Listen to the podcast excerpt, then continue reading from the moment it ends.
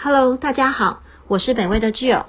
今天北威观测站要跟大家分享的主题是苹果首次推出采用自家晶片的 Mac 电脑。这篇是由我们北威的研究员 Ryan 所撰写。苹果的 Mac 电脑过去一直是采用 Intel 的晶片，但就在这周二，Apple 首次推出了采用自己晶片的电脑。这其中的原因是什么？又将带来什么影响呢？苹果在这个星期二举办了新品发表会，第一次推出采用自己晶片的 Mac 电脑。这个由苹果自己开发的晶片叫做 M1 晶片。苹果在发表会上表示，采用 M1 晶片的电脑有更强的效能、续航力跟电池寿命。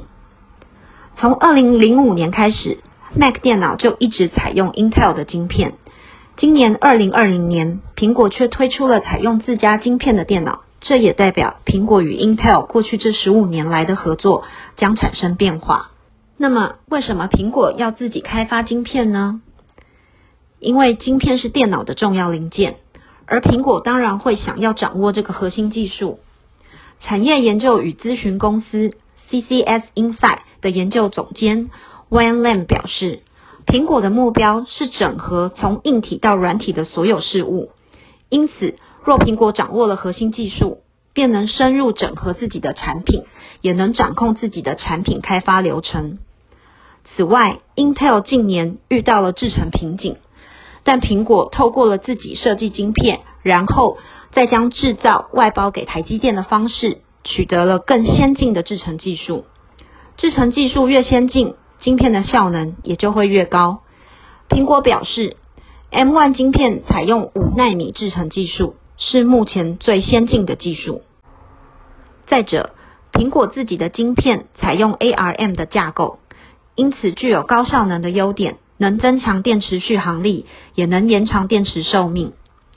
还有就是 M1 的晶片技术与 iPhone 的类似，代表 Mac 电脑能运作 iPhone 的应用程式，也具备 iPhone 的一些特性，例如能够从睡眠状态快速苏醒。